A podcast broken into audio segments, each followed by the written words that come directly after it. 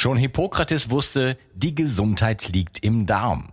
Die Bakterien in deinem Darm bilden den Großteil deines Immunsystems, produzieren Vitamine, Neurotransmitter wie Serotonin und Melatonin und sorgen damit auch für dein Wohlgefühl und innere Ausgeglichenheit.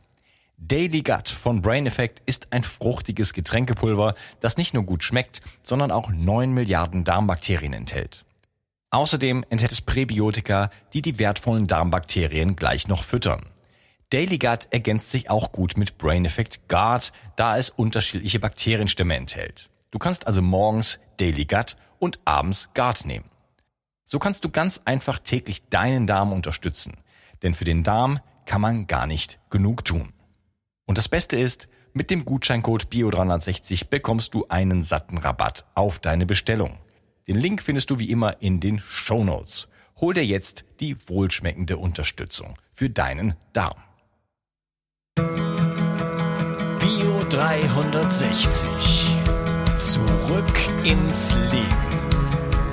Komm mit mir auf eine Reise. Eine Reise zu mehr Energie und fantastischer Gesundheit. Ich möchte dir das Wissen und den Mut vermitteln, den ich gebraucht hätte, als ich ganz unten war. Dabei will ich dir helfen, wieder richtig in deine Energie zu kommen. Zurück ins Leben. Hat man dir erzählt, dass Brillen dazu da sind, besser zu sehen und dass sie wirklich nötig sind, damit du deine Sehkraft wieder auf die Straße bringen kannst? Claudia Mühlenweg ist heute hier, um dir zu erzählen, dass Brillen möglicherweise sogar schädlich für dich sein können und dich immer weiter in die Fehlsichtigkeit treiben. Schön, dass du hier bist, Claudia. Hallo, Unkas. Ja, was ist los mit der Brille? Was ist, wozu ist die Brille eigentlich da und was macht die Brille äh, mit den Augen, das wir vielleicht nicht wollen? Also eine Brille ist ja im Grunde wie so ein, ja, wie so ein Pflaster, was man draufklebt. Man sagt im Englischen immer, ich komme ja, ich arbeite ja in England, äh, in Amerika. Äh, ist so ein Band-Aid. Also es ist im Grunde äh, Pflaster, ja, genau, eine Bandage. genau eine Bandage. Du gehst eigentlich nicht auf das wirkliche Wurzel, das Problem ein. Also was eigentlich der Ursprung war, dass deine Sehkraft unscharf wurde. Und jetzt kommt es darauf an, ob es in der Jugend war, in der Kindheit, in, als du im, in, in der Uni warst vielleicht oder später im Leben, natürlich Altersweitsichtigkeit, all diese Faktoren. Aber wenn ich meine Klienten frage, hat sich die Sehkraft jemals verbessert mit der Brille? Dann sagt jeder, nee, das ist über die Jahre schlechter geworden. Vielleicht hatte man mal eine Zeit, wo es mal konstant war, aber eigentlich wurde die Sehkraft immer schlechter, relativ schnell sogar in manchen Fällen.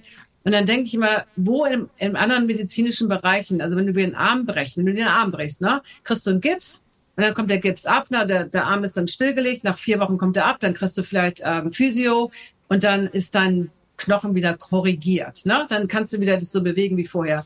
Die Korrektur durch die Brille ist ja gar keine Korrektur, weil sobald du die Brille abnimmst, deine, ist deine Sehkraft genauso unscharf wie vorher.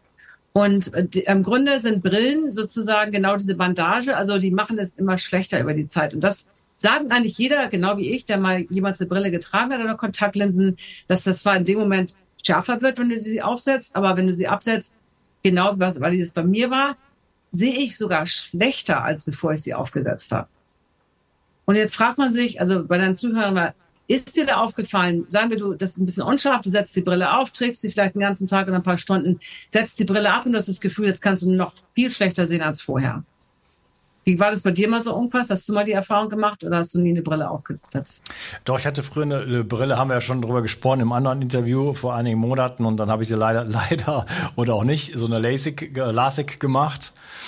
Äh, und trotz alledem äh, kann ich noch ganz gut sehen, wie du mich dann belehrt hast. Ähm, da bin ich dann schon glücklich sozusagen dabei.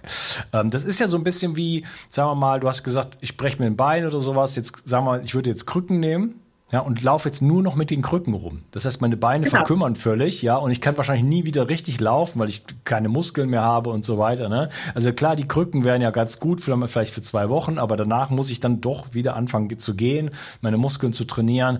Würde ich also nur noch mit Krücken laufen, werde ich also dauerhaft quasi äh, nicht, also kann ich nie wieder Fußball spielen, so nach dem Motto.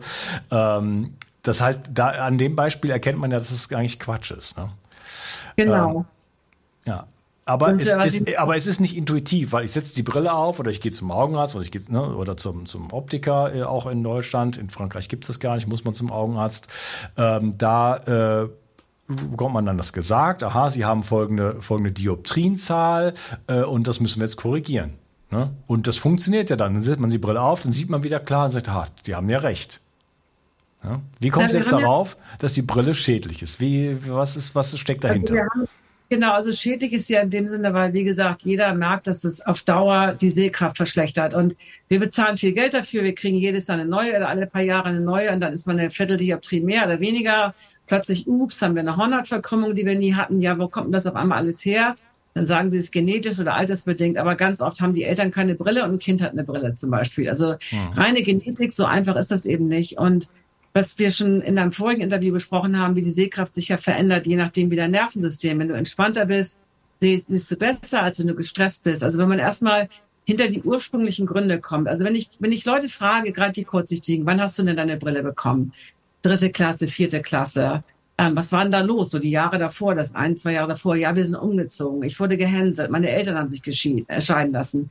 Also ganz oft waren da irgendwelche Gründe, wo sich das Kind einfach nicht mehr sicher gefühlt hat. Und wenn wir uns nicht sicher fühlen, können wir nicht entspannt sein. Wenn wir uns konstant unsicher fühlen, sind wir immer in so einer permanenten Anspannung. Und zwar körperlich, aber auch mental, emotional. Wir, wir, wir gucken überall nach Gefahren. Weißt du, wir sind in so einer konstanten, ja, Panikstimmung mehr oder weniger. Und dann kriegt man eine Brille und im Grunde ist das Kind zum Beispiel gar nicht kurzsichtig, aber die Brille manifestiert das dann, weil es wurde in, in Tierexperimenten bewiesen, die haben so jungen Hühnern oder kleinen, ja, Küken, sagt man ja auf Deutsch, Küken und ähm, sogar Rhesusaffen und Fröschen haben die Kontaktlinsen aufgesetzt. Sowohl die für Kurzsichtigkeit mit Minus und die für Weitsichtigkeit. Und was passiert ist, der Augapfel hat sich verändert. Der, die kurzsichtigen Kontaktlinsen bekommen haben, der Augenapfel hat sich tatsächlich verlängert, genau wie es sich beim Menschen tut. Also wenn du kurzsichtig bist, ist dein Augapfel quasi so eher oval und nicht rund. Ne? Wenn du weitsichtig bist, ist er ein bisschen zu kurz. Also die Augen haben sich tatsächlich verändert.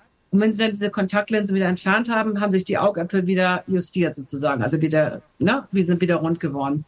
Und nun haben wir natürlich keine Experimente an Menschen gemacht.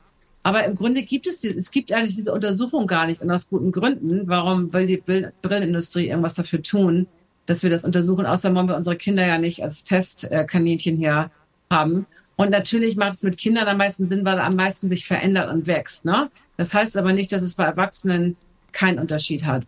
Wenn Leute, die zum Beispiel in den 40ern eine Brille kennen, sage ich auch, was ist denn so passiert in den letzten Jahren? Ich habe mal eine, eine gehabt, die hat in der Apotheke gearbeitet, die hat ist jetzt in den 70ern, die hat auch ihre Sehkraft total verbessert. Ich dachte, wir haben einen Computer bekommen. Das war super stressig für mich. Ich konnte mit diesem Ding nicht umgehen und dann waren da die Kunden und man musste schnell ein Rezept äh, ne, so bearbeiten und das hat mich total gestresst.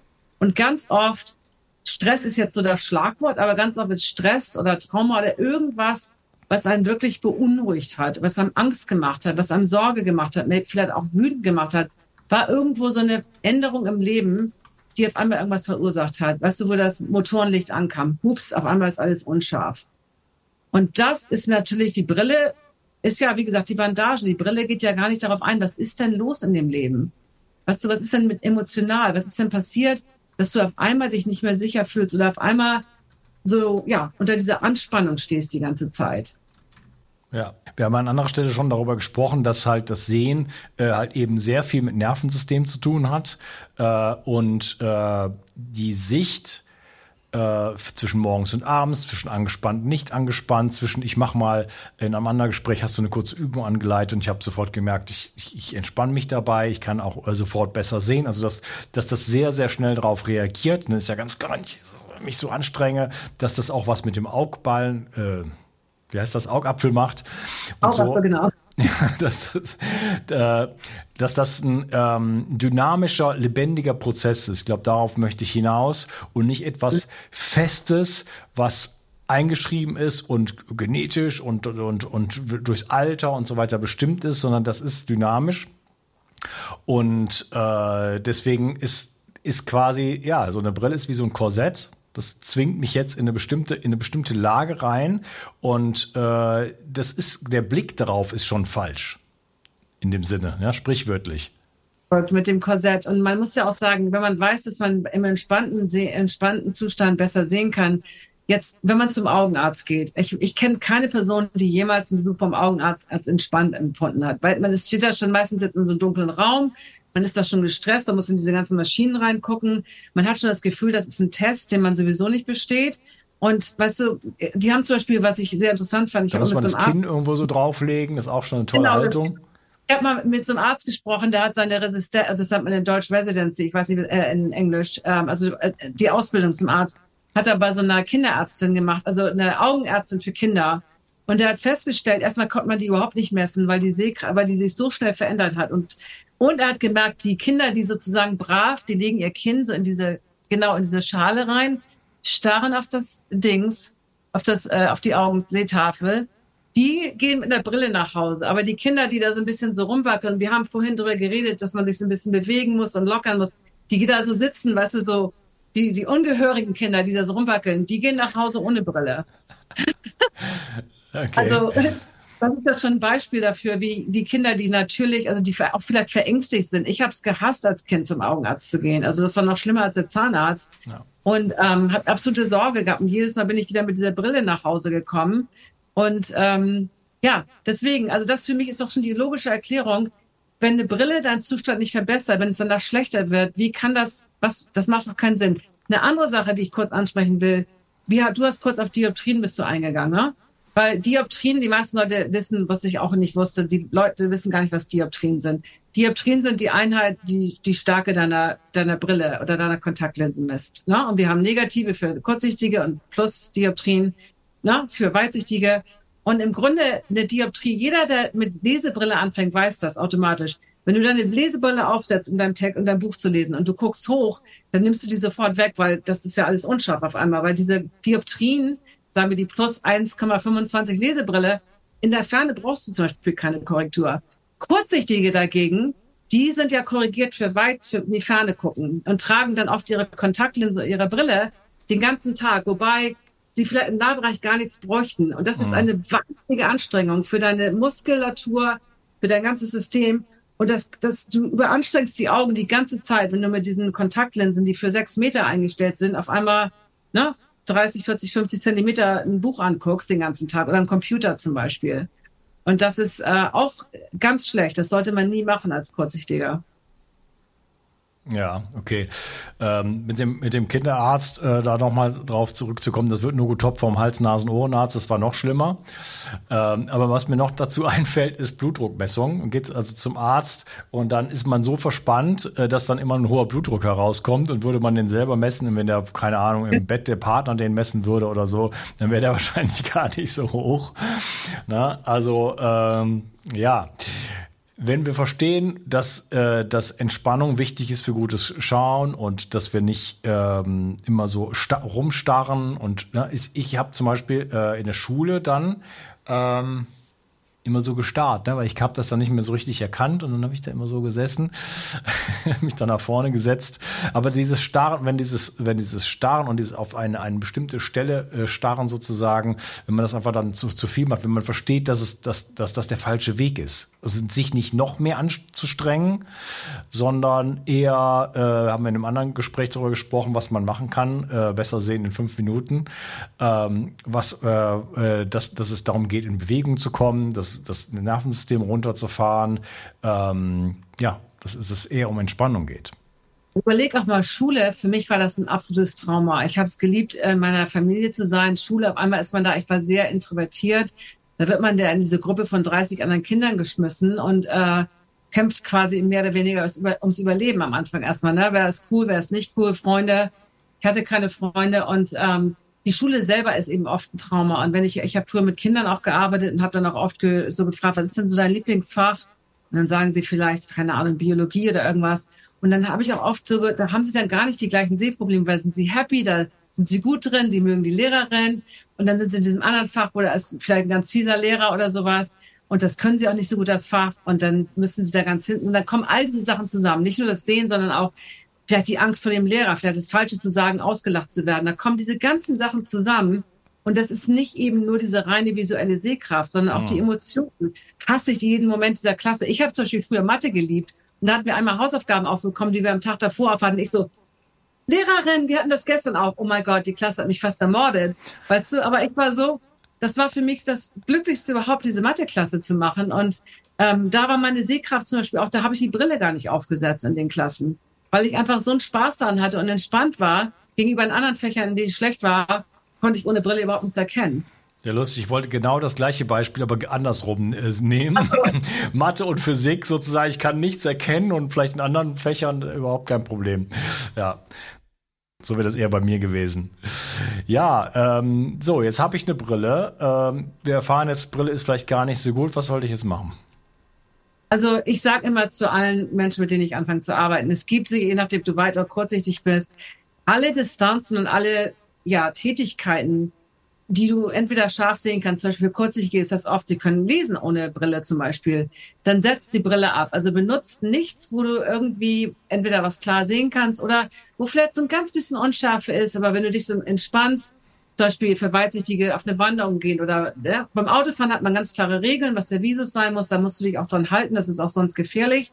Aber wenn es um Kochen geht oder Gemüse schnippeln oder irgendwelche Sachen, dann kannst du ganz oft erstmal die Brille abnehmen. Wenn das so die Entfernung ist, wo du gut sehen kannst. Und der nächste Schritt ist eine schwächere Brille. Und für alle Weitsichtigen sage ich immer, geht zum Euro-Laden. Da haben die diese Lesebrillen, also normalerweise von plus eins bis, bis plus 3,25.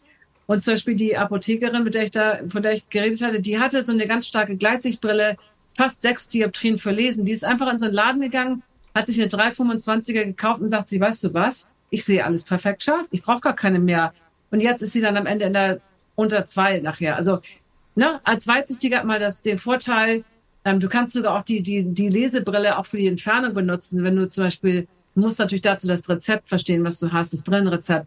Aber im Grunde schwächere Brille, so viel wie möglich ohne Brille machen. Und als Kurzsichtige, man kann inzwischen, also ich weiß nicht, ob das in Deutschland auch geht, aber tatsächlich auf Amazon kannst du dir selber Brillen bestellen.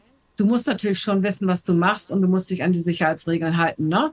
Aber sag ich mal, wenn es nicht Autofahren betrifft, wenn es einfach dein persönliches Leben betrifft, dann ähm, nimm, setz nicht mehr auf, starke auf, als was du wirklich brauchst. Die Gleitsichtbrillen sind absolut fatal, weil da, da nimmst du plötzlich Körperhaltung an, weil du dann die richtige Dioptrien in der Brille findest und dein Kopf dann so justiert. Und das ist mit Hornhautverkrümmung verbunden, mit der Entstehung von Hornhautverkrümmung. Also die einzige, der einzige Grund. Gibt sie nicht auch so, dass das so fließend ist und auch noch? Das sind diese Gleitsichtbrillen, das ist Fließen, das ist noch schlimmer. Und die meisten Leute, die diese kriegen, am Anfang sagen so, oh Gott, mein Gehirn war völlig verwirrt. Dein Körper schreit, setz mich nicht auf. Und dann natürlich sagt der Augenarzt, du gewöhnst dich dran, unser Gehirn gewöhnt sich an alles Gute wie Schlechte, ne?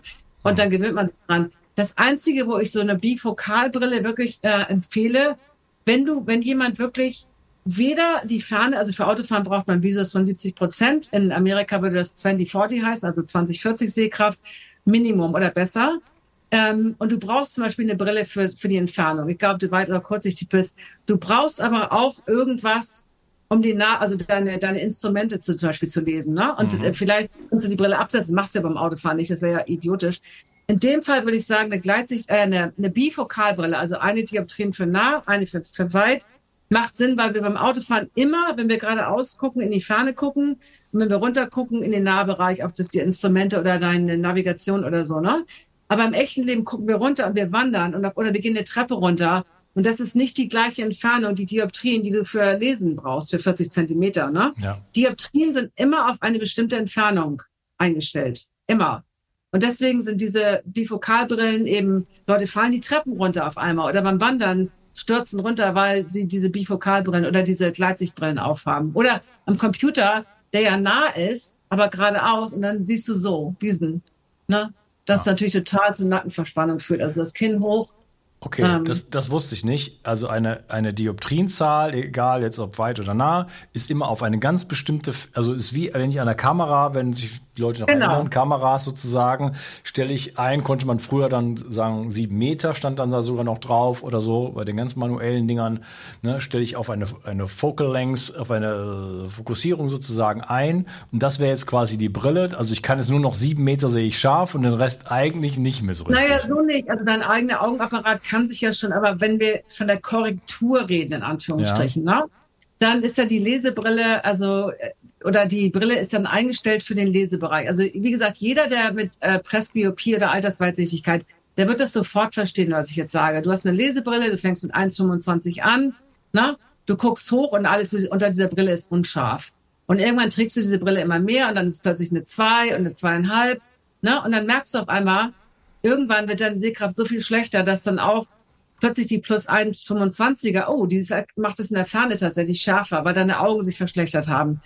Aber die Dioptrien, die du bekommst für eine bestimmte Entfernung, sind nicht die gleichen Dioptrien, die du brauchst. Zum Beispiel als Kurzsichtiger, wenn du, bevor du LASIK hattest, sagen wir, du hattest minus fünf, sagen wir, als weiß ich jetzt nicht, was du wirklich hattest. Das war für die Ferne.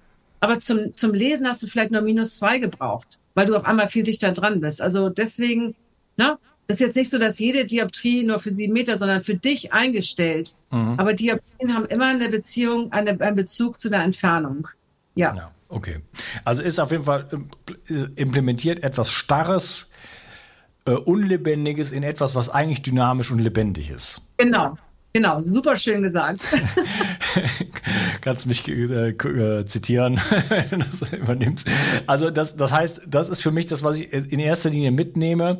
Und äh, das führt nicht dazu, dass ich besser sehen kann. Also ja, wenn ich das Ding aufhab, sehe ich besser, aber langfristig führt es dazu, dass meine Augen tendenziell schlechter werden, weil sie in dem, in dem natürlichen Zusammenhang nicht mehr existieren, sondern jetzt äh, gepresst werden in so, eine, in so eine Büchse sozusagen und da ist die Lebendigkeit dann einfach, die leidet darunter. Total. Und vor allem auch das Feedback, weil wir haben ja vorher darüber geredet, sagen wir, man startet eine Weile, man blinzelt nicht, die Augen werden trockener, es wird unscharfer oder man atmet nicht richtig. Du verlierst halt dieses Feedback. Das ist also dieses, dass da, da irgendwas, oh, ich muss vielleicht mal eine kleine Pause machen, vielleicht sollte ich mal kurz die Augen schließen. Die Brille gibt dir halt diese Schärfe, obwohl du ganz schlechte, also das ist so, als wenn dein Blutzucker, alles ist perfekt, obwohl du dich total schlecht ernährst und du kriegst halt nicht diesen Feedback oder du isst irgendwas, was dir gar nicht bekommt, wo du Bauchweh bekommen würdest. Die Brille verdeckt das alles und deswegen hm. wird es, weil du immer schlechtere Gewohnheiten hast und trotzdem mit Schärfe belohnt wirst, wirst du halt in immer stärkere Brillen kommen, weil du im Grunde nichts an deinen Gewohnheiten änderst. Ja, okay. Da haben wir ein anderes, äh, anderes Interview zu gemacht zu den Gewohnheiten. Äh, besser sehen in fünf Minuten zum Beispiel. Da haben wir da drüber gesprochen, müssen wir jetzt nicht wiederholen. Ähm, genau. Das heißt, da einfach nach anderen äh, Interviews mit dir Ausschau halten sozusagen. Ähm, das reicht mir fast eigentlich äh, um zu, und wir wollten uns über die Brille unterhalten, warum die Brille schädlich ist. Ähm, sie, du hast jetzt, ich fasse das nochmal zusammen, du hast gesagt, es ist dann, äh, ich habe nicht mehr das Feedback, was ist in meinem Leben los, stehe ich unter Druck, äh, starre ich, bin ich halsstarrig geworden, ähm, äh, bin ich gestresst und so weiter, weil die Brille belohnt mich, sagst du, immer mit der guten Sicht und jetzt muss ich nichts mehr an meinem Leben, an meinem Leben verändern. Also ich schaue quasi äh, habe nicht mehr die Möglichkeit, äh, dieses Feedback zu bekommen und dann wirklich Dinge zu in, äh, fundamental zu ändern, äh, die halt was an der Ursache verändern und nicht nur an dem Symptom. Ja. Genau, genau. Und dann hast du natürlich auch die Verzerrung in der Brille. Wenn du weitsichtig bist, ist das wie so eine Riesenlupe. Alles wird so künstlich großgezogen. Also, wobei, als Weitsiger willst du eigentlich die Sachen weghaben von dir. Du willst ja eigentlich nichts an, an dich rankommen lassen. Also, es ist so dieses, dieses, ja, dieser Fake, diese Distortion, diese äh, Verzerrung. Und als zweit, als kurzsichtiger, wo die Ferne unscharf ist, wird ja auch noch alles weiter weg, also alles verkleinert. Du hast ja eine Verzerrung. Jeder, der jemals äh, eine Lupe benutzt hat, weiß ja, eine Lupe macht alles größer. Und eine weitsichtige Brille oder eine Lesebrille ist nichts so anderes als eine Lupe im Grunde. Und im Grunde wird, wird dadurch die Wirklichkeit auf eine ganz komische Art verzerrt. Die Farben können auch verzerrt werden, aber für, für kurzsichtige Leute ist ja alles verkleinert, wie in dem Film Honey, I Shrunk the Kids. Weißt du, der Film, ich weiß gar nicht mehr, wer da mitgespielt hat, wo alles, aber die Kinder waren so groß wie Ameisen, jetzt übertrieben gesagt. Und du hast, also du siehst diese ganze Welt durch so eine verzerrte Linse, im wirklich wahrsten Sinne des Wortes. Okay. Super. Ähm, ich werde verlinken, wo man dich finden kann. Man muss allerdings dazu sagen, äh, du wohnst, äh, lebst und arbeitest in Amerika. Das heißt, alles, was du machst, ist auf Englisch. Wer gut Englisch spricht, äh, hat äh, wundervolle Möglichkeiten. Du hast einen YouTube-Kanal, du hast Online-Kurse, du machst immer ab und zu auch bestimmte Aktionen äh, und so weiter. Also ähm, da kann man sich informieren und du so wie ich das rausgehört habe, gibst du auch mal die eine oder andere Information äh, weiter an Kollegen und so weiter. Wer jetzt den absolut, absolut. Ja, wenn jemand wirklich aus Deutschland kommt und mit jemand arbeiten möchte, der nur Deutsch spricht, dann habe ich auch wirklich nette Kollegen in Deutschland, die ich, ähm, wo ich dann jemanden hinschicken kann. Gerne. Mhm. Okay, super. Schön, dass du da warst und, und, und wir einiges gelernt haben. Äh, also die Brille ist äh, ein mögliches Vehikel zum Autofahren, aber nicht wirklich, um besser sehen zu können. Nee. Auch langfristig. Schön, dass du dabei warst. Mach's Danke gut, Claudia. Dir. Ciao. Die Versorgung mit essentiellen Mikronährstoffen ist eine der wichtigsten Gesundheitsstrategien. Du brauchst sie für den Energiestoffwechsel in den Mitochondrien, für deine Entgiftung und normalen Stoffwechselfunktionen. Dabei ist es heutzutage schwieriger denn je, diese Mikronährstoffe über die Nahrung aufzunehmen. Dazu kommt noch, dass wir heutzutage durch die vielen Stressfaktoren, denen wir ausgesetzt sind, einen höheren Bedarf haben. Ich habe diesen Bedarf erkannt und war mit den bisherigen Produkten am Markt schlichtweg nicht zufrieden oder einverstanden. Daher habe ich mich aufgemacht und das wahrscheinlich umfangreichste Multinährstoffpräparat am deutschen Markt entwickelt. Das Ergebnis nennt sich 360 Vital.